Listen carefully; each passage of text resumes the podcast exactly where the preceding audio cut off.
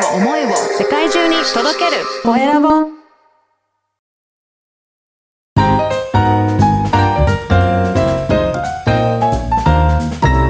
ポッドキャストの配信で人生が変わる。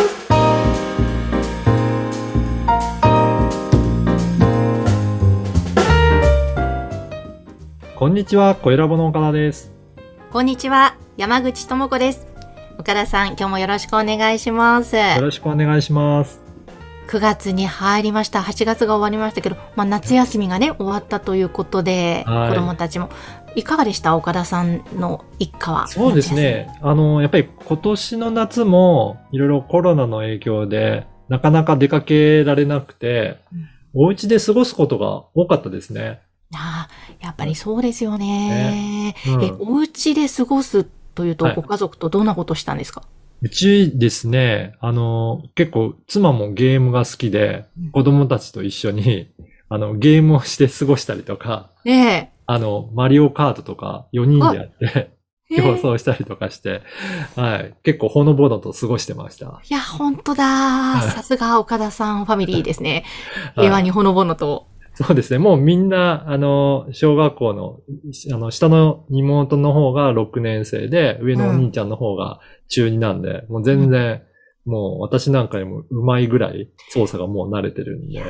子供っもう手加減なしでやっても勝てなくなっちゃいましたね。ええいやーでもなんか楽しそうな光景が今パッと目に浮かびましたけども。だ っはい。そんな感じで夏休みはのんびり過ごしました。たんですね。じゃあそんなのんびり過ごした岡田さんはいに伺いたいと思いますが、じゃあ今回のこの番組のテーマですね。はい。何でしょうか？はい。今回はですね、いろいろリスナーを絞るというお話をしてみたいなと思います。うん。はい。これ、どう、はい。どういうことかというと、まあ、ポッドキャストを配信するときに、これは誰に向けた番組なのか、まあ、しっかりとリスナー像を定めて発信することはすごく大切だなと思うんですよね。うんやっぱり、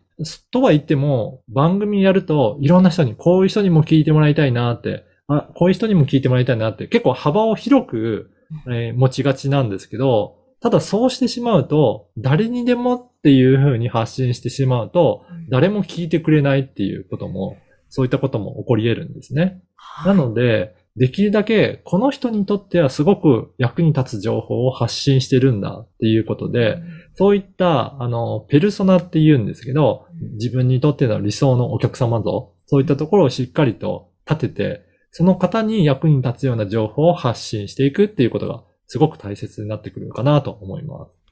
いやこれ本当よく言われることですよね。うんやっぱり、ねやっぱり絞った方が、はい。制作をする側にとっても、やっぱり言葉選びとか、情報選びとかがやりやすくなってくるってことですかね。それもありますね。あの、例えば、この情報を発信した方がいいかな、どうかなって悩むこともあるかと思うんですが、うんそんな時も、その理想とするお客さんにとって必要な情報なのかっていう観点で考えた時に、あ、これは提供した方がその方のためになるなと思えば提供した方がいいですし、なんか逆にその方にとっては必要なさそうかなっていう情報であれば言わない方が良かったりする場合もあるんですね。はい。かえってそういった何でもかんでも情報を取り入れていくと、興味ないことまでいろいろ来るようになると、なんか番組としてちょっと興味ないなっていうことで、逆にチャンネルの解除につながったりとかすることがあると思うので、やっぱりその方にとって必要だなっていうことに絞って発信することも、すごく番組が人気が出る秘訣にもなるんじゃないかなと思います。なるほど。これうん、なんか絞る時のポイントってあるんですかね？そうですね。この番組を絞るときには、あの、自分が提供している、このポッドキャストの目的ですね。そのところをすごく、えーポイントにおいて、例えば、こういった集客に使いたいので、このポッドキャストを活用しているっていうことであれば、その集客したいお客様が必要だなという、えー情報を提供する必要がありますし、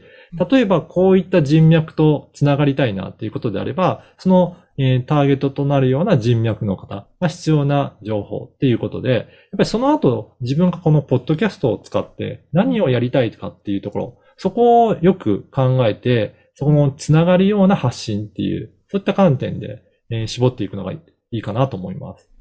なるほど。じゃあもう本当に番組を作るときにはその辺をしっかりと、で、うん。途中で迷った時ももう一回整えるために考えてみたりとか、そういうことがそうですね。必要なんですうね。ん。そういった意味だと、あの、山口さんの番組なんかは、すごく絞られてるんじゃないかなと思うんですけど、あ、もう本当に日本酒ですね。日本酒好きの方、まあ、はい。興味ある方、はい。そして酒蔵さんの話を聞きたい方、そうですよね。というところですね。だからそういうふうに絞っていくと、本当に日本酒好きの方が聞きたくなるような番組っていうことで、どういった情報を提供するといいかっていうのが、すごく、えっ、と、わかりやすくなるのかなと思いますので、ぜひはいそういったテーマからリスナーを絞って、じゃあこの方にどんな情報を発信しようかっていうように、えー発信にを心がけていただけるといいかなと思います。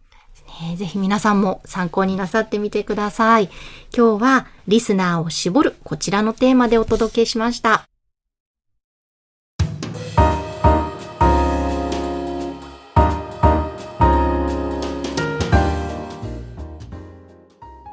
それでは続いてはおすすめのポッドキャストのコーナーです。今回ご紹介する番組は何でしょうか？はい。今回は、人と IT を活用する専門家、渡辺和樹の IT ニュースという番組を紹介したいと思います。はい。はい。こちらははい IT 系の番組ということでしょうか、そうなんですよね。この IT 系の番組なんですが、特に情報システム部門、会社では、その、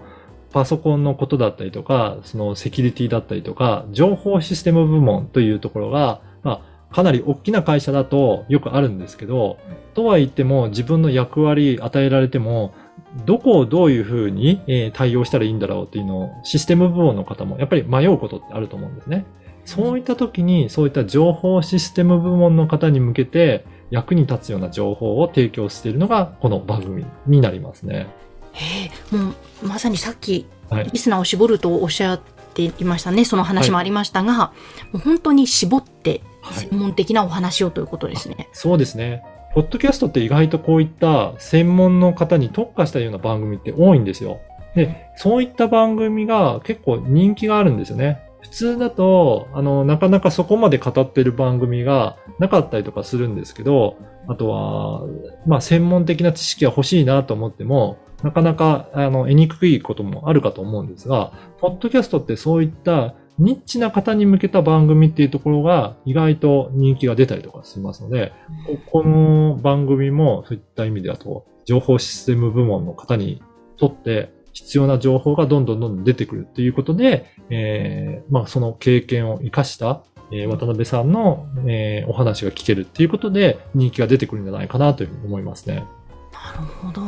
あ。本当にこれ、ポッドキャストってそういうところが面白いなと思うんですけども、はい。本屋さんで専門書を選ぶような感じで、ポッドキャストで専門的な番組を自由にいろいろ結構選べますもんね。選べますよね。うん本当にそうやって選択していくと自分の趣味だったりとか、あの、聞きたいことを特化して、えー情報が深掘りされて聞けるっていうことで、うんそういった意味でも、本当聞いてるだけでいろんな知識が得られるという意味では、ポッドキャストは、あの、活用の仕方の一つとしては、えーあるのかなと思いますね。ですねう。ん。やっぱりそういった感じで、あのー専門的なことを深めるには、なかなかあの、文章で書いても分かりづらかったりとかすることもあると思うんですけど、そこを人からあの話として聞あの聞けるということであれば、よりわ分かりやすく細かいニュアンスとかも、えーその、音声を聞くことによって理解できたりとかすると思うので、そういった意味だと専門家の方から直接教えていただけるっていうような、そんな感覚も持てるんじゃないかなと思います。うーん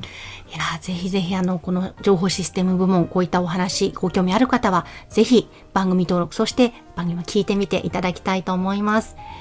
本日は、人と IT を活かす専門家、渡辺和樹の IT ニュースをご紹介しました。そして皆様からの番組宛てのご感想、ご質問、LINE 公式アカウントで受け付けています。説明文に記載の URL から登録をしてメッセージをお送りください。岡田さん、今日もありがとうございました。ありがとうございました。